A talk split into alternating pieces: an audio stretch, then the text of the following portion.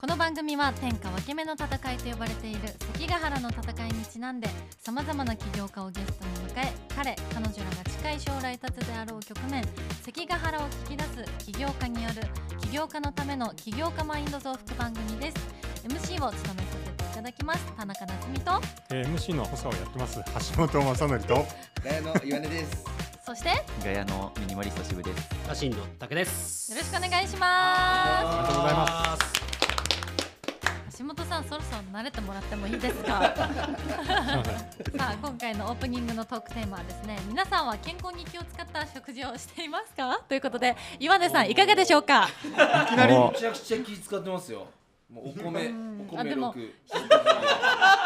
人一倍気は使ってると思う。確かにグループラインでもこのダイエットがいいよとかうんこういうことしてるよとか送ってくるけど、はい効果がねあので心の充実はすごいんですよね。心の充実はすごい。うん。今この今癒さ4れるんですよね。四コマ漫画の一番下から読んでるのよ。最初に岩根さんに振っちゃうと。一番大事ですよ。なんで振り順違くない？このテーマ今までの順番でよくなかったか？これ。一番聞きたかったです橋本さんはどうですいかや僕はあの気をつけてますね。おおそうなんですね。ちょっとずつちょっとずつそれなんかきっかけあったんですか？きっかけあるんですよ。ほう。あのイータスっていうアプリがありまして、はいはい。えっと管理栄養士さんがついてくれるサービスなんですけど。はい。それを始めまして、管理栄養士さんからあのあんまりうどんは食べない方がいいと。ああそうなんだうどんばっかり食べてたんで。まあ楽ですもんね。そっ。かこんちゃんと米も食べましょうってことですか？はい、で仕事も今宿の方でやっていて、うん。巻きのうどんあ巻きのうどん。巻きのうどんがありますか。聖地ですね。はい、はい。から週のうち、えー、5, 5日間はうどん食べてたんで、よく飽きないですね。飽きないんですよ。ルーティンになってしまあって。あなるほど。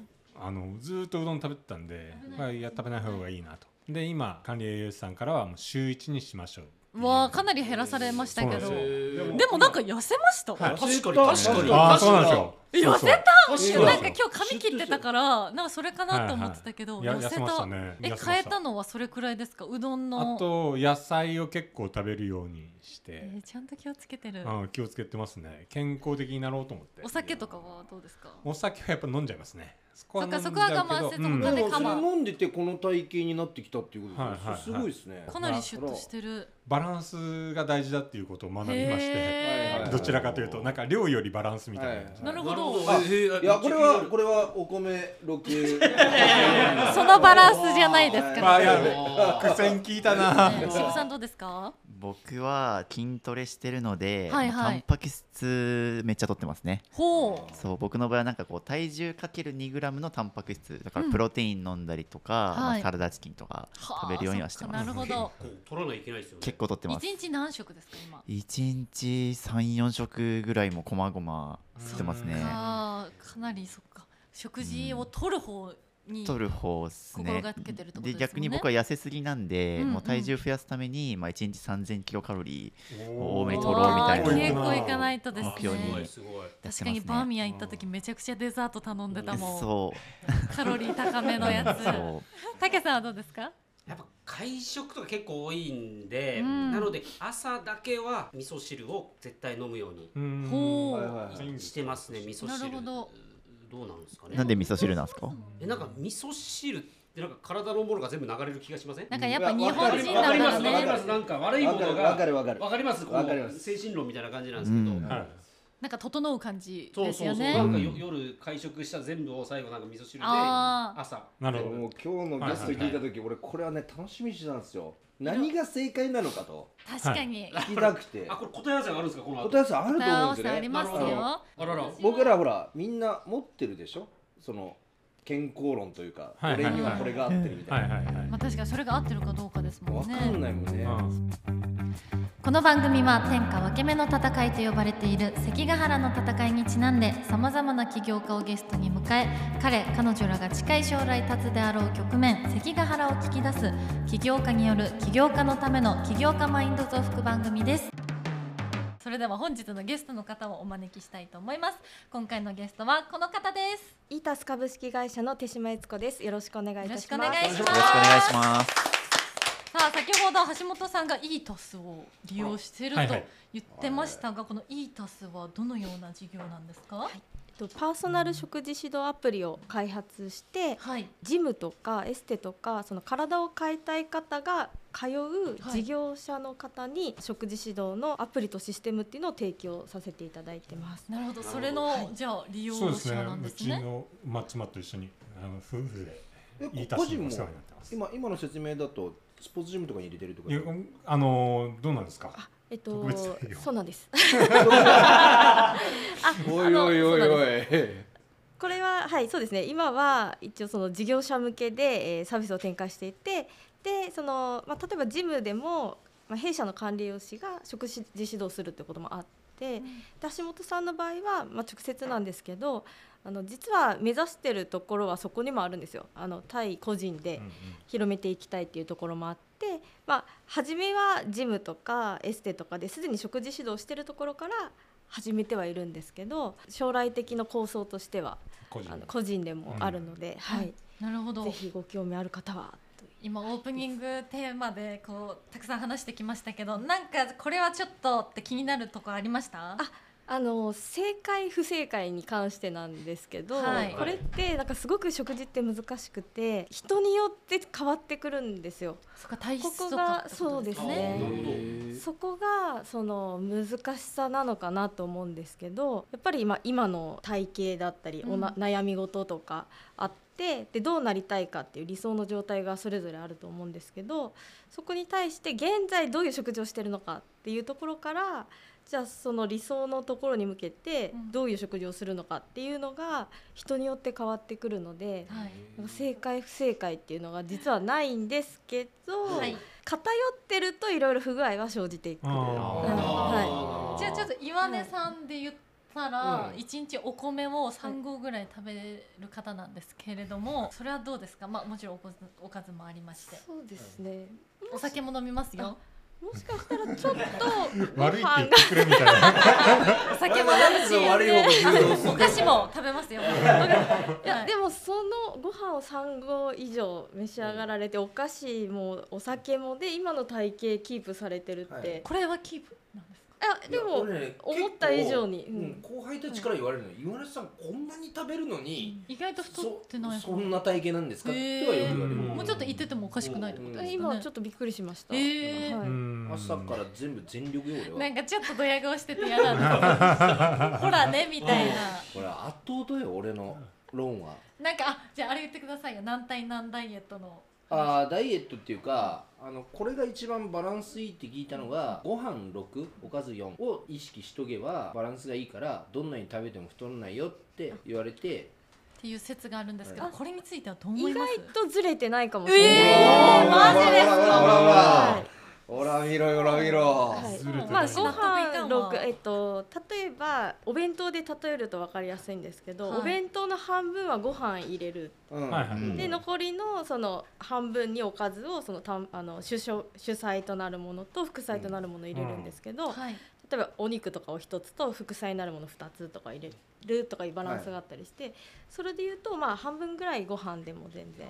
我がことになるんですけど高校時代超筋肉質だったんですよ。でもその俺ばあちゃんから作ってもらってた弁当ってまず一つの弁当箱が全部飯。それともう一つが僕は米が好きすぎるから二段弁当の一段目が飯。で二段目おかず。っていうのが365日ほぼそれを食ってたんですけど今よう考えるとお酒飲むようになって炭水化物をちょっと外さなきゃいけないって思ってやってるとどうしても米が食いたくなると。だから米側に振ったやつないかなってずっと調べるとそれになって。へえ米側に振ったダイダイエットがないかな。米ダイエットって初めて聞きそました。たしらね普通米外しがちですよね、うん、ご飯抜きますダイエットの時たはだ抜きすぎると今度はあの燃焼が悪くなったりする脂肪の。なるほど。のでご飯も取った方がいいんですよね、うん。最近そういうのが増えてきてると思います。以前に比べてご飯を食べて、なんかしっかり食べてなんかダイエットっていう、うん小麦は良くないですよね。小麦っていうのもまたダメなんかそれもあの結小麦は。あの小麦粉のグルテングルテンフリーってよく聞かれると思うんですけどそのグルテンのアレルギーがある方は不調が生じるので、のアレルギーがない方に関してはその、まあ、大丈夫なんですけど、ただ例えばパンとか麺になるとご飯ってお米に水入れて炊くだけなんですけど麺とかパンってやっぱかこうそこに塩が入ってきたりとか油が入ってきたりとかあと麺ってそれにプラスしてパスタとか例えばそのなそのまま食べないじゃないですか。ご飯ってそのまま食べれるんですけど。確かに。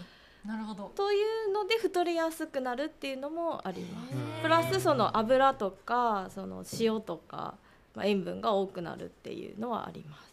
お米はすごいですよ。そうせ先生聞きたいです。話してくださいあのそもそもだけど、はい俺太ることが悪いのかっていうところに今行き着いてるんですよ。その体重は、はいはいあの今お米ダイエットって言うんですけど、まあ、僕はお米健康法だと思ってるんですけど、お米を食って体重はこの前の1ヶ月前の収録ぐらいから始めて5キロ増えてるんですよ。はいでもとっても気持ちと体がハッピーなんですよ僕あのお米もバリバリ食えるしで別にきつくないし階段上がったりとかするのもむしろなんかちょっと走りたいぐらいの気分だし だから俺5キロ増えたけどその分幸せが20キロぐらい増えてんじゃねえかなって思ってて。幸せが20 20キキロいやだって本当に嬉しいんですよ。朝起きて僕朝ごはんって今まで大好きだったのにずっとこの10年ぐらい食べたらダメだダメかなと思ってたのがもう朝ごはんを食べようと。ご飯と味噌汁とかやったらもう朝から幸せな気分になってよし仕事するぞみたいな感じになるし営業移動になってもよし頑張ろうみたいな感じになってるからやっぱ米っていいんじゃねえかみたいなのがずっとこの1ヶ月ぐらい思ってて動じなくなったし。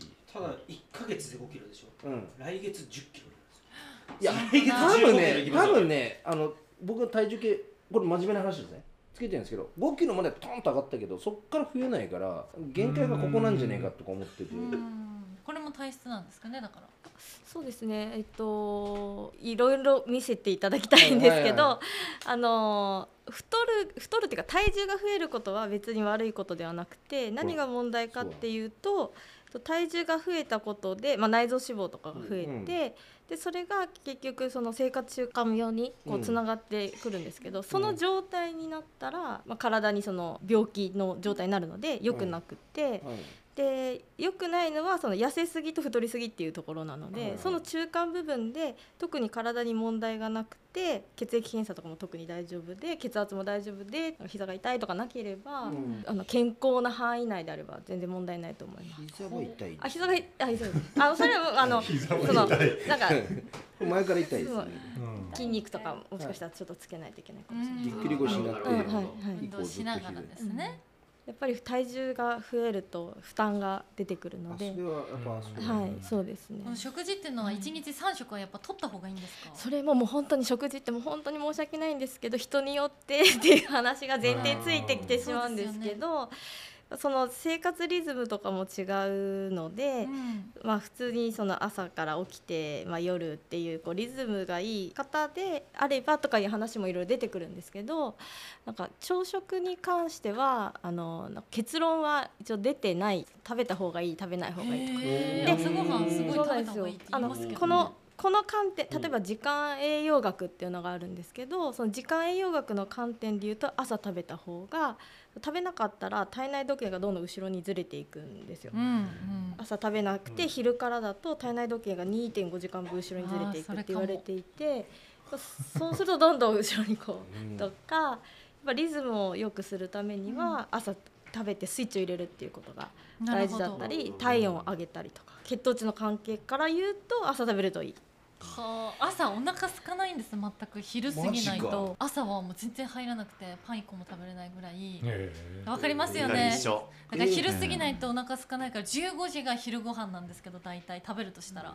でも基本はもう休みの日とかは本当に何もしてないとお腹空かないから、まあ、昼過ぎプロテイン飲んで夜1食目。うんになるんですけどこれはどうですか？食目。はい、でもそれまでにはその女性用プロテインみたいな置き換えのやつを飲んでるんですけどどうですか？それ夜って何時ぐらいなんですか？夜は19時ぐらいに食べますそこからずっと3時ぐらいまで食べないってことですか？食べないです。はい。うんいやでも夏みかんとか僕とか痩せ型の人は結構共感できると思います、はい。お腹が減らないです。そうなんですね。えてかむしろ食べちゃうときつくて仕事ができないとわかずっと減ってる。うん。あの生まれてこの方えずっとずっと減ってる。うん。ずっと減ってる。満腹の感覚がはいしんどいのであの血圧とかバンと上がりやすいから、うん。眠くなっちゃったりとか集中できなかったりとかバクバクしちゃってあーってなっちゃうので基本仕事の前とかは食べないですその状態でなんかこう空腹できついとかってないってことそうですね。ね。だから水分入れたりとかプロテインとか入れておくと胃の気持ち悪さとかがないからそんくらいが一番ちょうどいいです。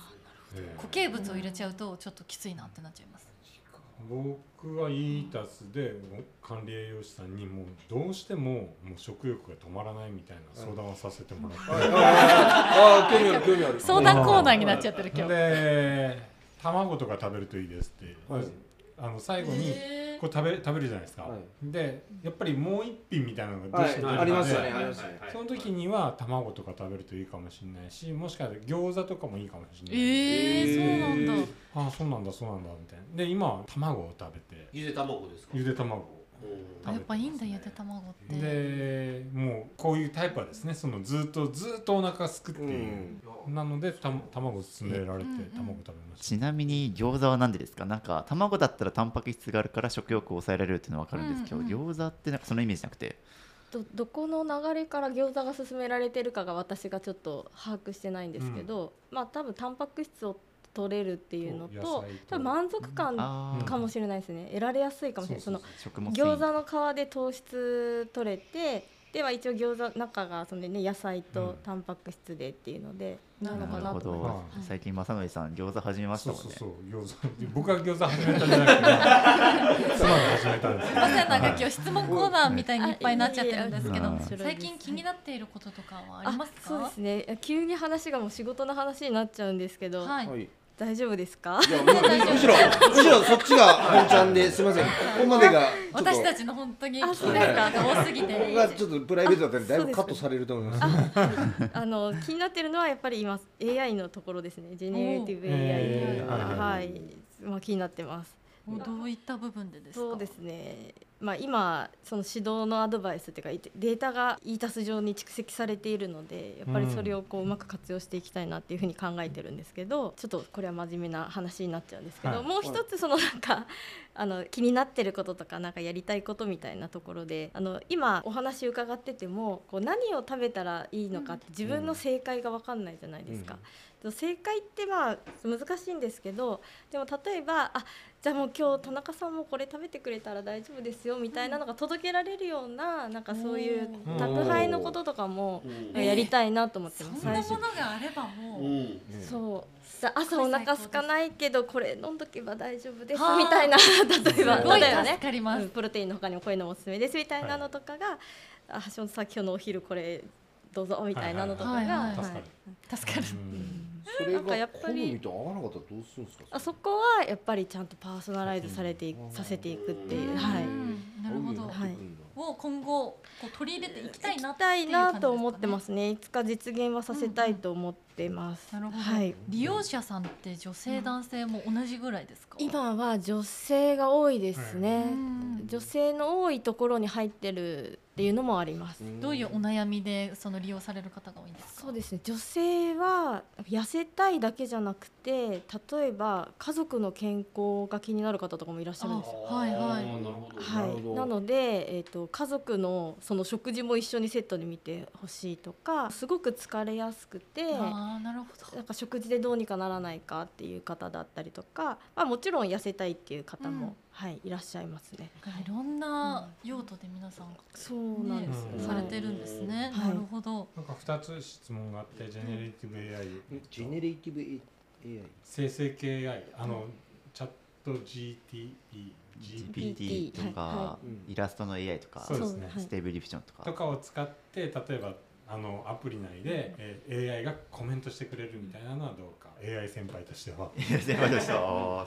そうですね。チャットが今流行ってるからそのまま AI に置き換えるっていうのはなんか食事のメニューを送ってもらってそこからカロリー計算を AI にしてもらってとかなんだろうな。まあ多分チャットの内容からカロリーざっくりは計算できると思うんでそういう使い方できるんじゃないですかできそうよね、はい。その食事が届くまで連携できそう、まあ、あとなんか写真とかも送ってもらって、でも写真からざっくりの量とか多分計算できるから、写真とチャット合わせて多分カロリー計算とかは多分 AI は得意な分野だと思います、ほうでもね実際 e タス使って思うのが、2週間に1回かな。実際管理栄養士さんと話すんですよ、そういうふうに人間とちゃんと話すので、ん。こうやんなきゃ怒られるっていう気スト感持ちががなるほどえそれってなんかほら僕とかがそれ聞くと、はい。2週間に一遍だったら1週間半ぐらいは暴飲暴食しといてあと半 半週間でなんとか整えようみたいな。毎毎日の食事の写真をアップしないといけないんで。ああ、はい。そうかそうかそうか、うん、なのでそれはないかな。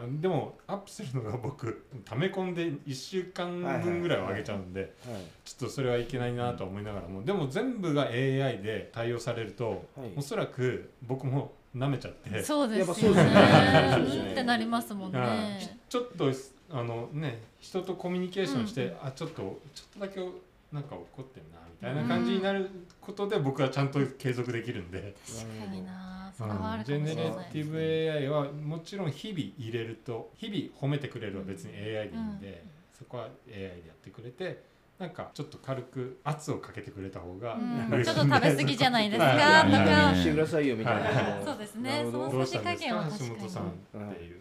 ここの日は甘いもの結構食べてますけど何かあったんですか？って聞かれるんですよ。それがあの AI から聞かれるのと本当に管理栄養士さんから聞かれね。るの確かにそはちょっと圧が違うんですよね。は挟んじゃっていいですか、はい。そのそう AI の部分でなんかやっぱり今こう人間がやってるからいいと思ってて、はいはいでなのでなんかどこにその AI を使いたいかっていうとそう指導者側が結構そのアドバイスをするためにこう分析してどういうアドバイスをしたらいいかなって悩むんですよ。うんだからそこの過程を解決できないかなと思っていて、うんうんうんうんなんかその指導する人たちをサポートする AI を作りたいなって思ってます。なるほどなるほど。はい。なるほど。ただそのか結構考えるの時間かかるんですよ。はい。そうですよね。そうなんですよ。こういうの食べてて、まあ、この方どうしたらいいかなみたいなのを考えて、でそれをいろんな人がいろんな人が考えて送ってるんですけど、うん。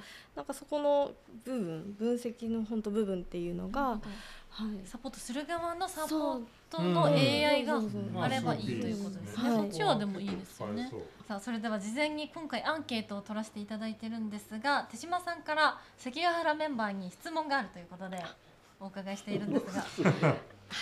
はい、すみません。あの私あの食べ物がやっぱり好きなんですよ。はい。はい。はい。はい。は いまあ、それで、まあ、おすすめのお店とかなんか好きなお推しー。食べ物というか、あったらぜひ教えていただきたいな。健康に気をつけつつ答えてほしいいやもうあのもう不ないです。正に答えてもうはい。答えていいもうはい。もう何でも。手島さんは普段はどんな食生活をされてるんですあかの私はもう好きなものが食べたいんですよ。はい。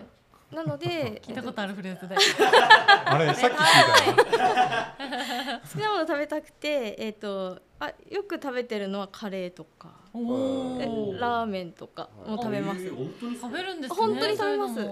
本当に食べますし。でただお家で食べる時はまあちょっと気をちょっと気をつけます、うん。そこのバランス、うん。カレーのおすすめのお店があの橋本さんあるそうで。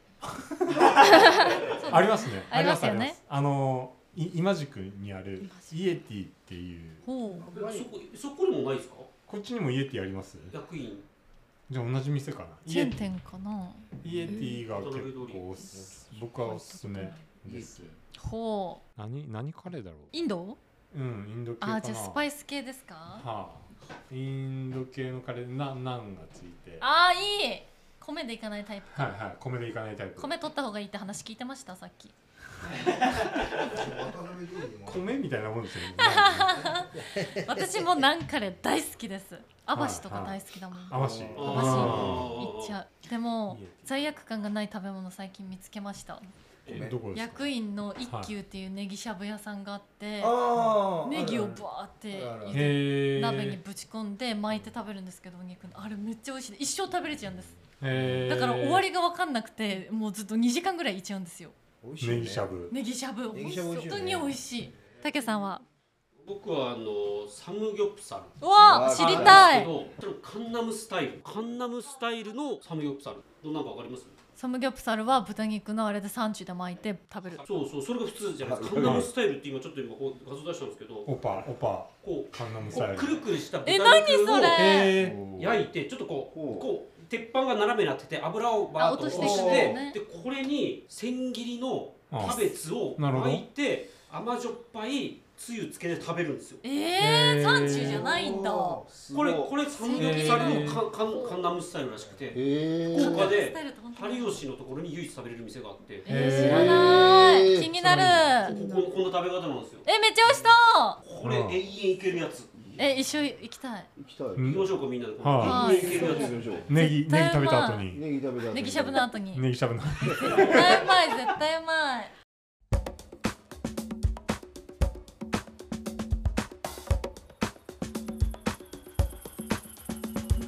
5キロ増えたけどその分幸せが20キロぐらい増えてんじゃねえかなって思ってて。幸せが20 20キロ。増えすぎ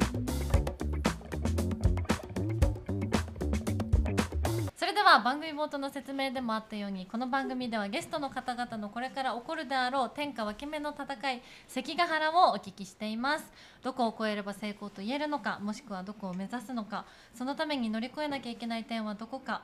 手島さんの関ヶ原を教えてください。はい、えっと私の天下分け目の関ヶ原は戦車。です。戦車、はい。具体的必須これはどういう意味でしょうか？まあ音だけで聞いてください音だけで聞いてるあの戦カンパニー戦カンパニーです。戦カンパニーの方ですか？はい。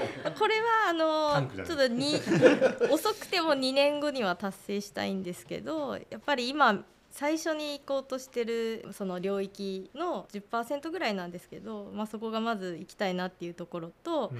あと起業する前にあこれ 私の AirPods なんですけど、はい。だから1万ってえ1万って書いて笑顔にしてるんですけど、はい。はい。まあ、戦車で少なくとも1万人以上が e-TAS のアプリを使ってくれるんですけど、で1万人をまず最初に笑顔にしたいなと思ったんですよの食事で。おっていうのもあってそのにあの今日はこの数字にさせていただいてます。はいはいお最初の一歩みたいな感じですね。そうですね。最低で1万も人そこはっていうところで、うんはい、ー大体の時期とかは2 年以内、ねい。ない。が目標ですね。見えない2年以内。頑どうですか張りたい。ね頑たけさ張りたいんのツイッターのフォロワー数とどどっちの方が？どっちがどっちが先に今 すでに800までいってるのが200ですからね。いやーその200も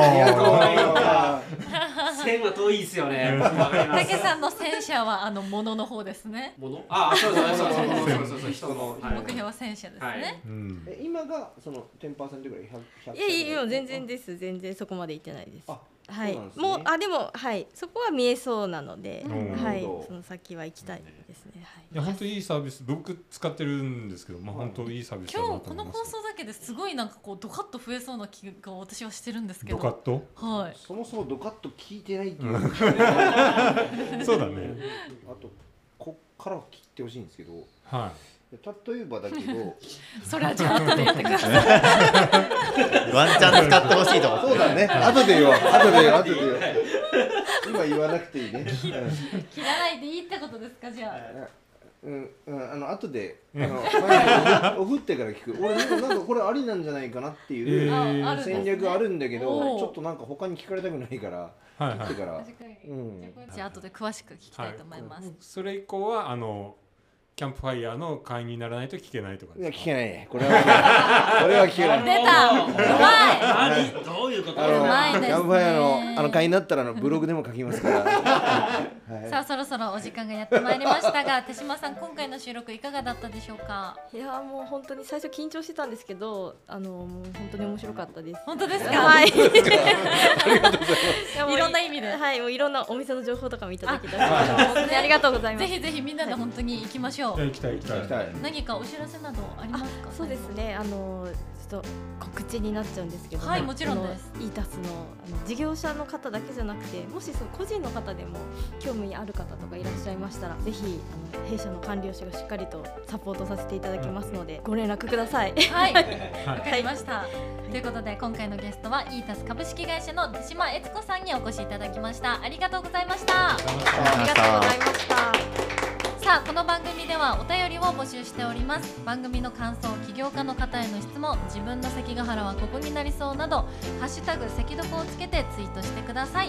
そしてこの番組を少しでも気に入っていただけた方はアプリ内共有ボタンにて SNS でのさんの方よろしくお願いいたします。